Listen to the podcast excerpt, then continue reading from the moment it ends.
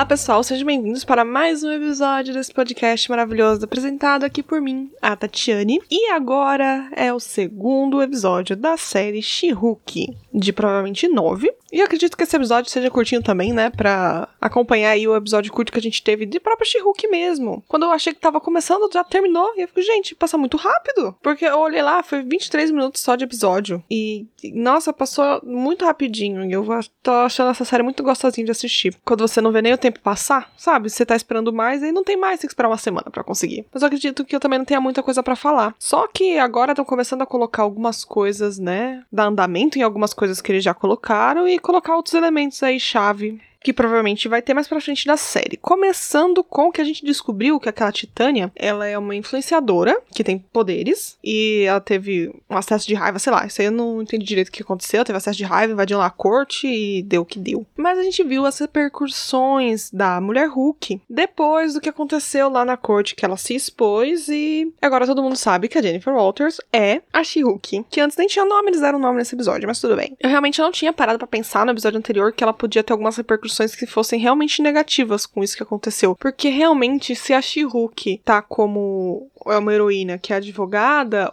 o júri vai é tendencioso pro lado dela mesmo, né? Ainda mais depois que ela tenha salvado o próprio júri. Aí fazia realmente sentido que ela que aquele caso não fosse, né, para frente, né? Eles acabaria tirando ela daquele julgamento. Provavelmente o que aconteceria com aquele caso é colocar mais para frente o julgamento e ser com outro advogado e outro júri. Mas não tivemos mais nenhuma repercussão da Titânia nesse episódio, foi só no primeiro por enquanto, com certeza que ela volta. Mas aí a Jen ficou com dificuldade realmente de arranjar um emprego, né? Porque ela foi demitida e ninguém queria contratar ela com, com esse medo, assim. Então ela foi acabando ficando meio que sem opções. Então ela recebeu a proposta para trabalhar na GLKH, alguma coisa assim, na empresa de advocacia que tava fazendo, né, a defesa do cara que ela tava acusando naquele julgamento que deu aquela treta toda. Que eles estão começando uma divisão lá de direitos de super-humanos e eles querem que a She-Hulk participe como chefe. Como chefe ou como rosto? Acho que mais como rosto, né? Aí teve aquela meia controvérsia, né, de ah, eles só me contrataram por causa que eu sou a She-Hulk, mas aí também ninguém tava contratando ela e ela precisa do trabalho, apesar dela se sentir meio assim, de que ela só ter sido contratada por causa disso. Mas eu não acho que tenha sido só por causa disso também, porque ela é, é,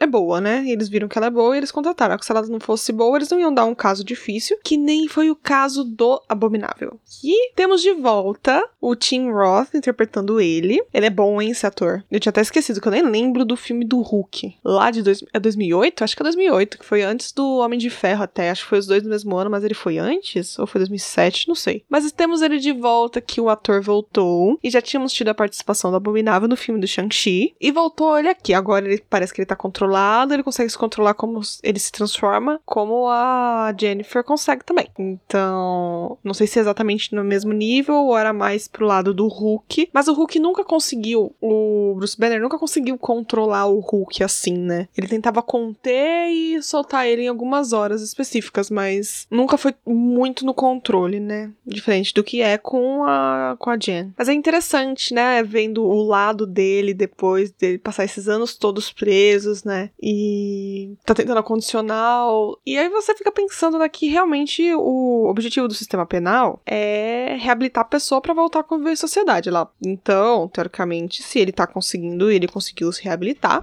ele deveria sim poder voltar condicional para tentar se reinserindo aos poucos na sociedade, né? Então ele faz os discursos dele lá para ela, né, para tentar convencer ela a aceitar o caso. E é bem convincente mesmo o discurso, apesar dele ter tirado um pouquinho o dele de, eu, pelo que eu me lembro do que aconteceu em Hulk, ele realmente foi injetado com ser o, o soro de super soldado, que nunca funcionou tão bem depois do que fizeram com o Capitão América, né? Porque eles perderam aquela fórmula, né? Teve aquela treta toda. Mas depois ele se injetou com o sangue sangue, acho que do. Ou a mesma radiação gama do, do Bruce Banner. Eu não tenho certeza se foi a mesma radiação gama, se foi um soro feito do sangue do, do Bruce Banner. Agora eu não tenho certeza, mas eu, eu lembro que teve alguma coisa assim. Então não foi só, tipo, ah, o governo que fez isso comigo, eu só queria ser um herói, não sei o quê. Não foi totalmente assim, né? Mas, fora essa distorçãozinha, o resto das coisas que ele falou pareciam verídicas. Então, que realmente ele foi mandado ma tentar matar o Bruce Banner pelo governo. Isso realmente aconteceu, mas Então tá preso até hoje por causa disso também, porque o Abominável não era muito controlável, né? Então ele realmente ia ter que estar tá preso pra não correr o risco de matar todo mundo, né? Que nem quase aconteceu.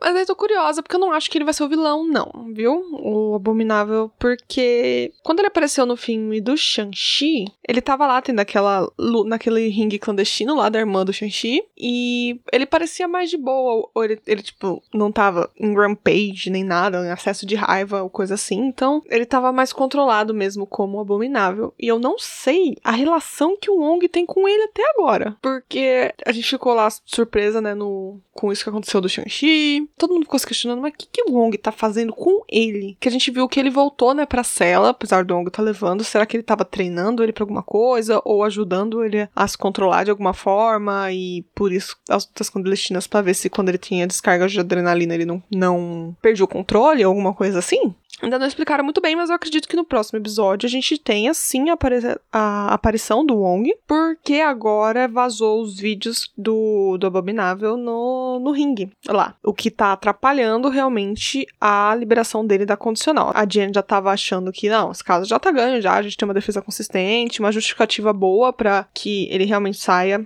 né, da, da prisão. E aí, com essa divulgação desses vídeos, atrapalha um pouquinho a divulga, a, né, ele conseguir a condicional porque ele meio que saiu ilegalmente da prisão, né? Então, realmente ficou um pouquinho complicado para ela e para ele. Mas, por causa dessa divulgação desse vídeo, provavelmente a Jen vai ter que ir atrás do como é que ele saiu, o que que tava acontecendo e do falar com o Wong, né? Pra ver o que que aconteceu com isso daí. Que legal porque eu gosto do Wong. Ele faz participação em vários filmes, é muito bom.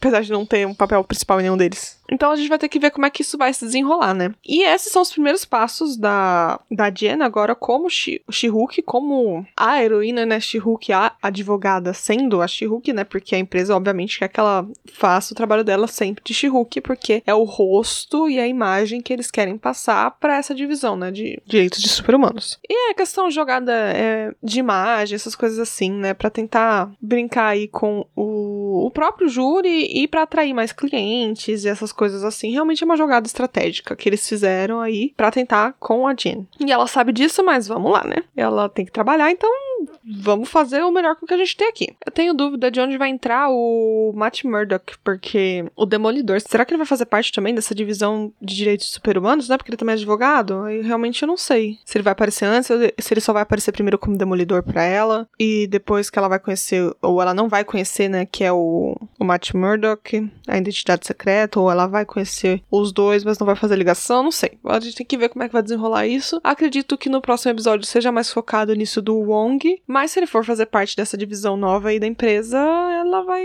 Ele vai aparecer, né? Antes. Então, não sei. A gente só conheceu um funcionário lá, né? Por enquanto. Fora, né? A Jenny e a Nick, que levou ela junto, né? Não sei, né? A gente tem muito chão aí pela frente ainda dessa série. E, cara, eu acho até que os episódios podiam ser um pouquinho mais longos. Porque eu tô achando ele muito rápido. E as coisas acontecem no ritmo bem legal. Então, passa bem rapidinho também. Porque tem episódios curtos que passam devagar, mas isso aí passa bem. A única coisa que me incomodou um pouquinho por enquanto, tá sendo essa quebra de quarta parede. Eu sei que é coisa da personagem, mas tem horas que, por exemplo, que ela a gente sente que ela deveria quebrar a quarta parede ela não quebra. Por exemplo, na cena do do jantar em família lá que ela foi. Ela tenta, né? Ela tá lá com aquela situação bizarra, né? Típica de jantar de família. E o pessoal lá tá falando e ela, ela abaixa, né, a cabeça assim pra, tipo, meu Deus, não acredito que que eu tô no meio disso aqui, isso aqui realmente está acontecendo. E eu acho que esse seria um momento pertinente para ter essa quebra de quarta parede e ela, tipo, o olhar, pelo menos, sabe, com o público, ela não precisava falar, mas reconhecer que o público tava lá e, tipo, vocês